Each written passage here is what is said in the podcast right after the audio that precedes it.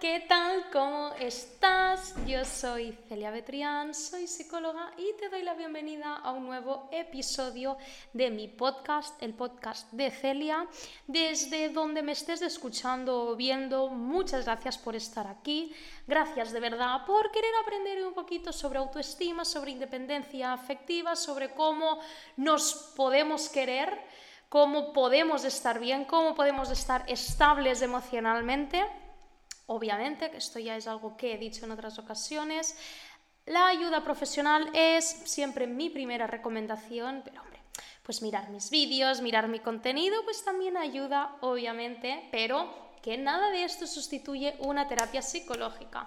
Ya sabes que si lo deseas, yo tengo un equipo de psicólogas, puedes pedir una primera sesión para así orientarte, ver tu caso y poder derivarte a la psicóloga más adecuada y también pues bueno, una escuela online, concursos, talleres donde pues puedes complementar muchísimo más todo lo que estás aprendiendo ya sea en terapia o por otros medios.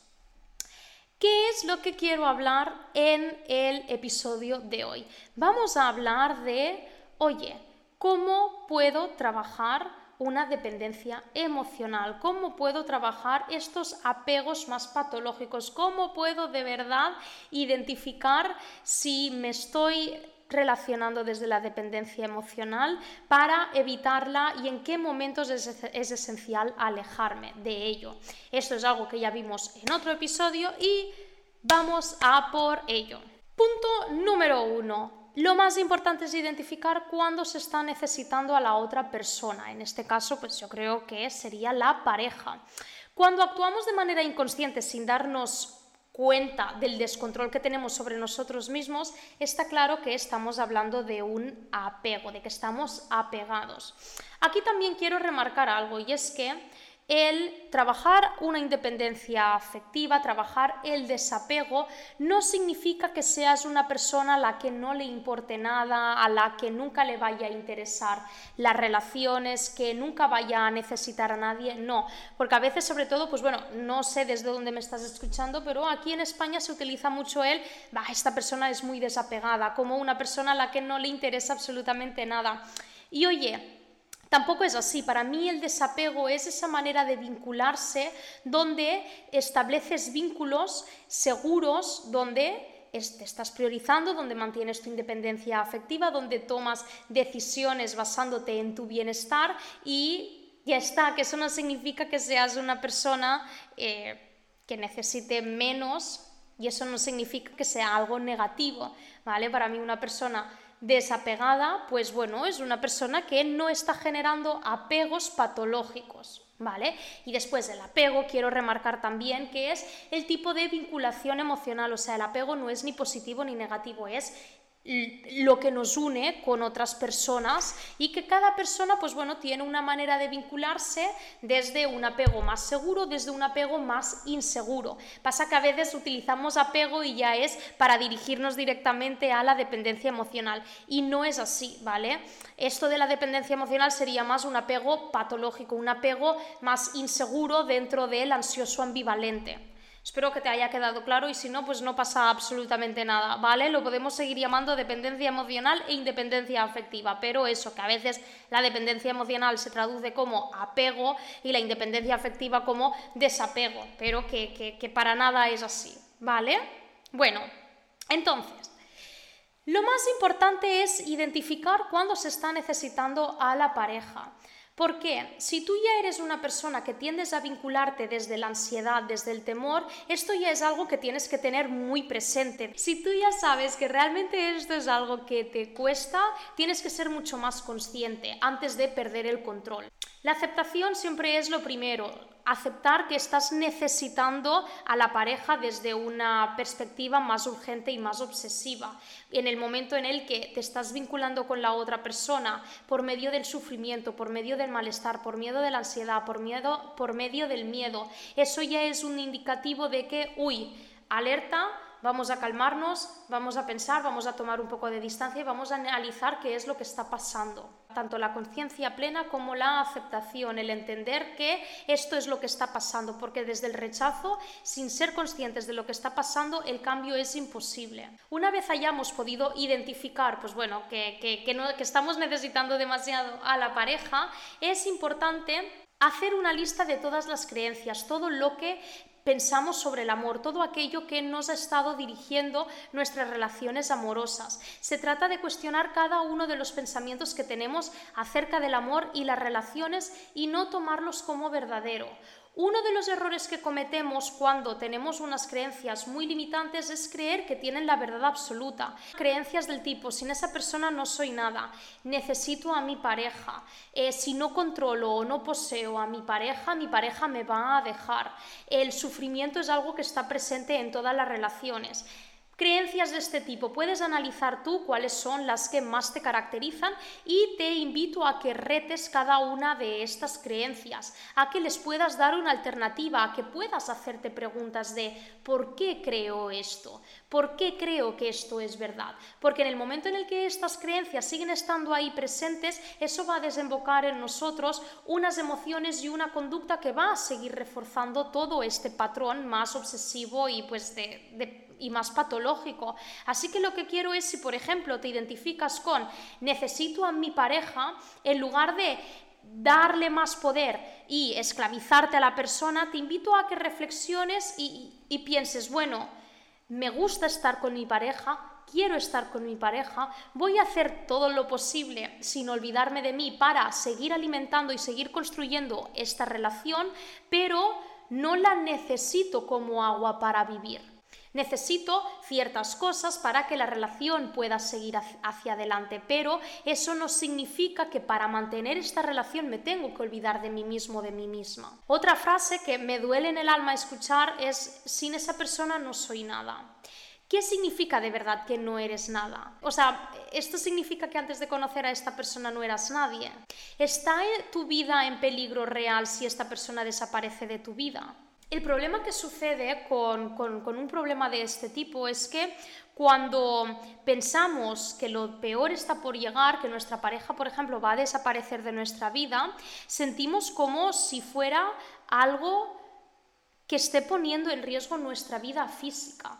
Y quiero decirte desde aquí que yo sé que lo emocional se siente muy fuerte, como si de verdad nos estuvieran dando una paliza, pero eso no significa que tu vida física esté en peligro. Tú no estás en peligro por el hecho de que tu pareja se vaya de tu vida. ¿Es algo doloroso? Sí. ¿Es algo que no se quiere? Pues por supuesto, si estás bien en tu relación, no quieres que esa relación se termine, por supuesto. Pero significa que si esa relación se termina, tú vas a estar en peligro, tú vas a morir. No, y a veces es difícil como separar esto. Y quiero transmitirte que no vas, a, no vas a perder ninguna parte de tu cuerpo ni vas a estar más cerca de la muerte por el hecho de que la relación se termine. Es un proceso duro, no digo que no, y emocionalmente se siente, ostras, muy intenso y mucho más si estamos sufriendo una dependencia emocional, pero no te vas a morir. Algo que podemos decir como alternativa es, bueno, me va a doler mucho estar sin esta persona, pero entiendo que el vínculo que he creado con ella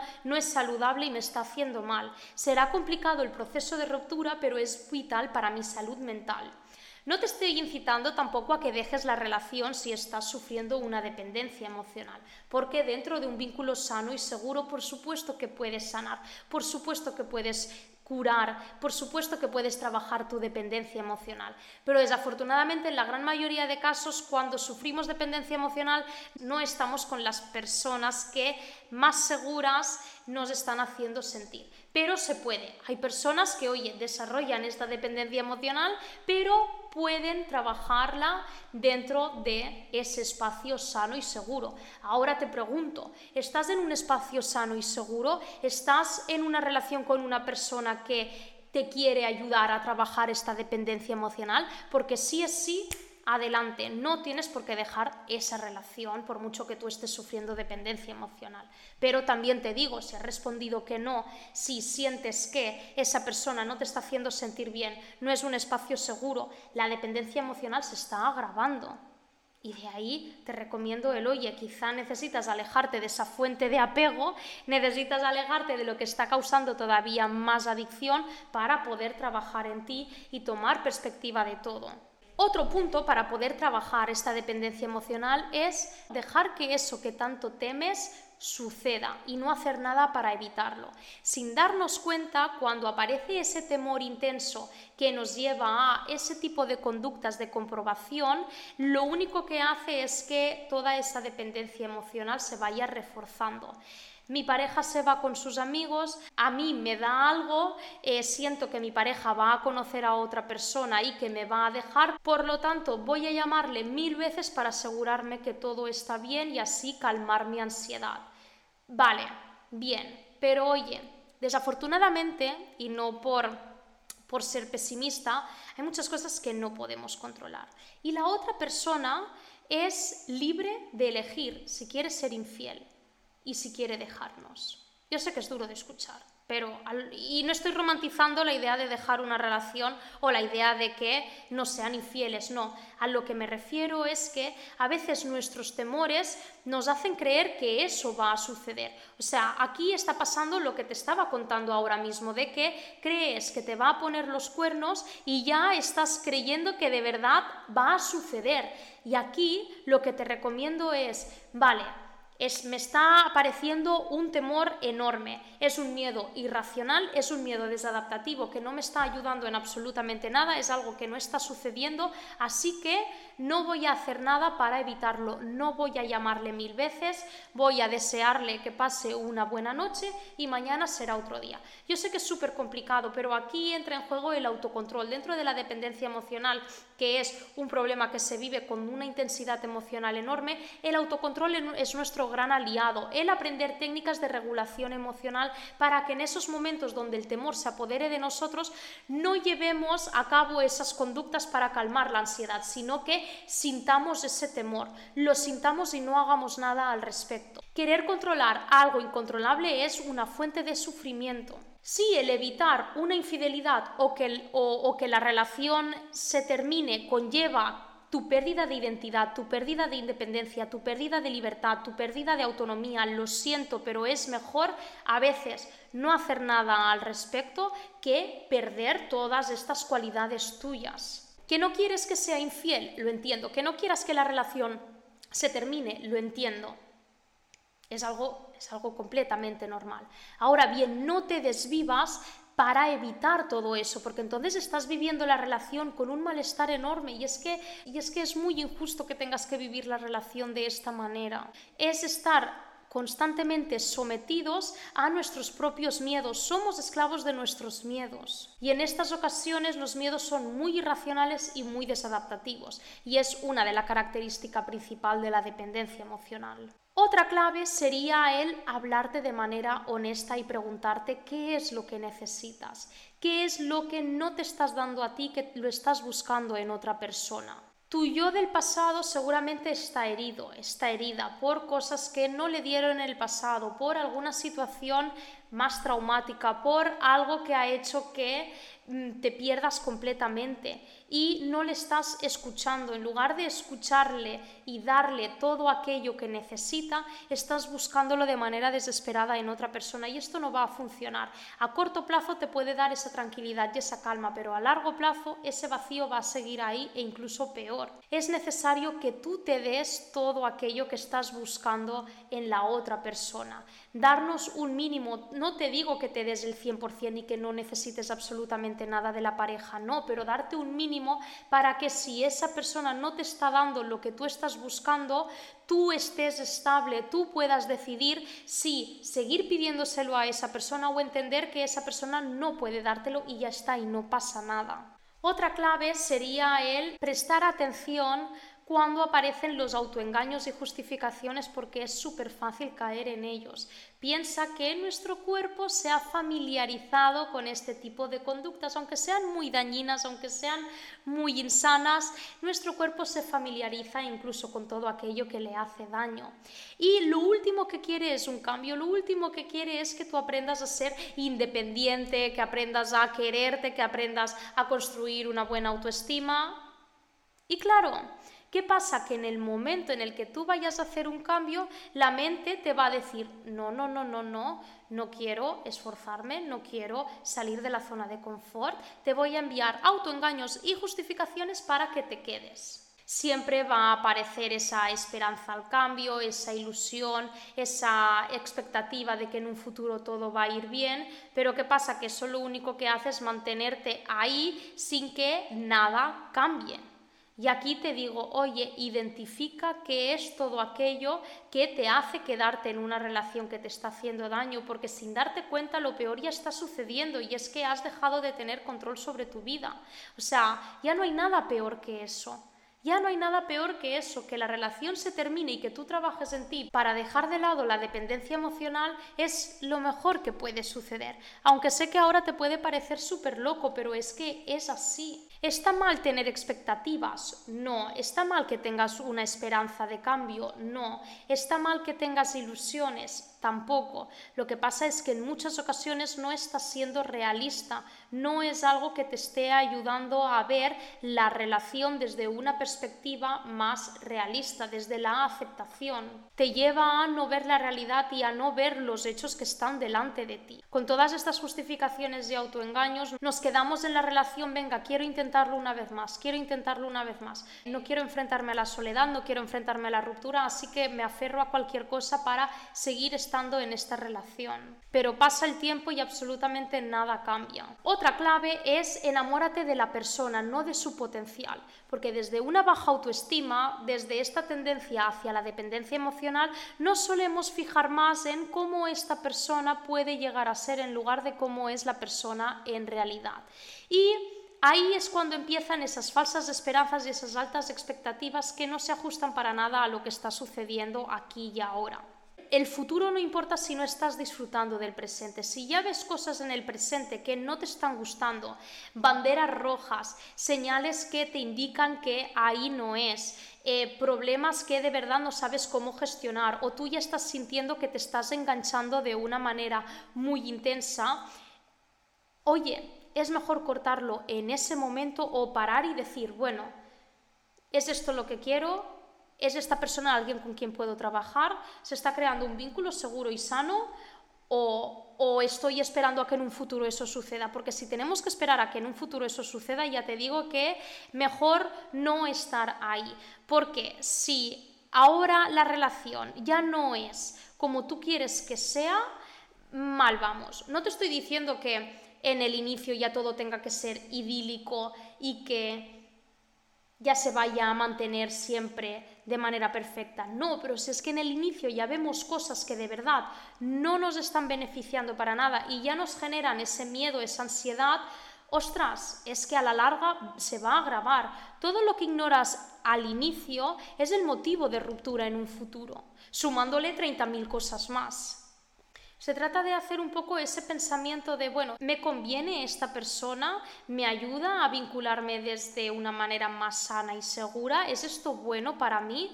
Y no quiero que ahora te pienses que es que, guau, qué exigente, ya no se puede ni uno enamorarse. No me refiero a eso, pero si tú sabes que tiendes a la dependencia emocional, tendrás que ser un poco más cauteloso antes de enfrascarte en una relación. Solo te pido eso, que tengas un poco de cuidado. Y aquí entra de nuevo el autocontrol, junto con la aceptación y el trabajo de la autoestima. Ya hemos visto que la dependencia emocional es una adicción y que por ende siempre vas a buscar como esa gratificación instantánea. Tenemos que decirle a nuestro cuerpo que la gratificación a corto plazo no sirve para nada. Una respuesta de que todo está bien, de que no te preocupes, no me estoy liando con nadie, eh, te quiero y todo, lo único que hace es calmarnos en ese momento, pero necesitamos conductas, necesitamos relaciones que nos ayuden a sentir una satisfacción a largo plazo, que podamos retrasar al máximo esa gratificación, porque se llega al punto de que cualquier cosa es válida y nos tranquiliza lo suficiente para estar un ratito tranquilos y así continuar con la relación. Pero ¿qué pasa? Que al día siguiente o al cabo de dos días volvemos a lo mismo, volvemos a sentir esa ansiedad, ese temor, buscamos algo que nos tranquilice y listo. Y es así como ese vínculo se va dañando. para independizarnos emocionalmente necesitaremos un síndrome de abstinencia, es decir, es, es eso que nos ayuda a alejarnos de esas dosis diarias para que nuestro organismo se equilibre, se normalice, porque dándole tantos chutes, tantas dosis, lo único que hace es que cada vez seamos más adictos y que la dependencia sea mayor y ahora lo que queremos es retrasarlo al máximo. Y esto tiene mucho que ver con el punto que te decía anteriormente de si tu pareja sale de fiesta y te entra ese miedo intenso, vamos a retrasar al máximo esa gratificación.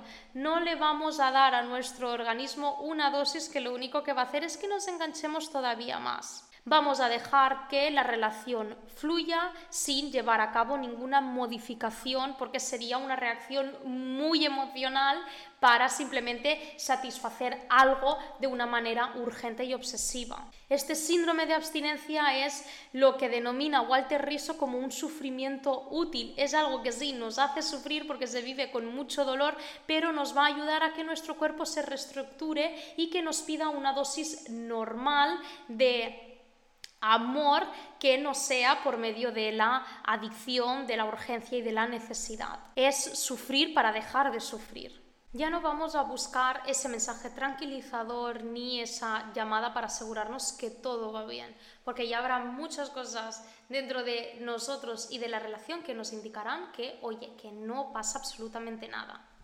Otra clave es construir nuestra gran aliada, la autoestima. Sí, ser independientes afectivamente es necesario trabajar tanto la dependencia emocional como nuestra autoestima. Una de las razones por las cuales desarrollamos dependencia emocional es por no tener la suficiente confianza en nosotros mismos, por tener un pobre autoconcepto de nuestra valía, por sentir que no podemos superar la ruptura, por sentir que no somos nadie, por sentir que no confiamos en nuestras propias capacidades y en nuestras propias habilidades. Y es como que hemos aceptado tanto la idea de que necesitamos a otra persona que no nos damos cuenta de que estamos viviendo con lo que se conoce como indefensión aprendida, el sentir que hagamos lo que hagamos de nada va a servir como que vivimos en una especie de, juego en el que somos una marioneta que nos están controlando y no, es necesario que podamos entender que hay mucho potencial en nosotros, que podemos trabajar en nosotros, que podemos tomar decisiones por nosotros. Es un trabajo que tenemos que hacer individualmente. Lo podemos hacer estando en una relación, por supuesto, pero es algo que tenemos que trabajar por nosotros mismos, por nuestro bienestar, porque ninguna persona lo puede hacer por nosotros tu pareja, por mucho que sea un sol, no va a poder darte todo aquello que no te estás dando a ti mismo y a ti misma. Y esto es una realidad. Se trata de aceptar quién somos, de poder poner límites, de poder satisfacer nuestras necesidades y deseos, de poder expresarnos de manera asertiva. Todo esto lo hablaré también justo en otro, en otro episodio, porque esto de la autoestima da para, para, bueno, para una temporada entera, que es lo que estoy haciendo, pero es eso, que no podemos dejar de construir nuestra autoestima constantemente. La autoestima no es algo que se construya una vez y ya esté para siempre intacta. No, es un trabajo que tenemos que hacer constantemente. Y si tú tienes esa tendencia a la dependencia emocional, le tendrás que dar todavía más prioridad al trabajo de autoestima. Por último, te quiero dejar con estas palabras y es, cuando amas, la relación te aporta positividad, felicidad, cariño, risa, relajación, calma, afecto, apoyo, un proyecto de vida. En cambio, cuando estás dependiendo, aparece el sufrimiento, la sumisión, la infelicidad, la frustración, el estrés y en muchas ocasiones se alarga esa relación de manera indeterminada. Y no quiero decir que cuando amas a una persona todo es perfecto, todo es maravilloso, porque también hay pues sufrimiento, también hay incertidumbre, también hay malos momentos, pero no pero la relación no se caracteriza por eso. Dentro de una dependencia hay muchos peores momentos que buenos. Hay mucha más inseguridad que seguridad, hay mucho más temor que calma, hay mucha más ansiedad que tranquilidad. Y si tú crees que te identificas con la dependencia emocional, no te preocupes porque esto no acaba aquí. Vamos a seguir hablando sobre la independencia afectiva y la autoestima. No quiero ser pesada, pero es así Nos vemos en el siguiente episodio. No te olvides suscribirte allá donde estés, desde donde me estés escuchando. Sígueme en mi Instagram también, Psicología y Celia, en TikTok, en todas las plataformas. ¿De acuerdo? Muchas gracias por estar aquí y nos vemos en el siguiente episodio. Un beso.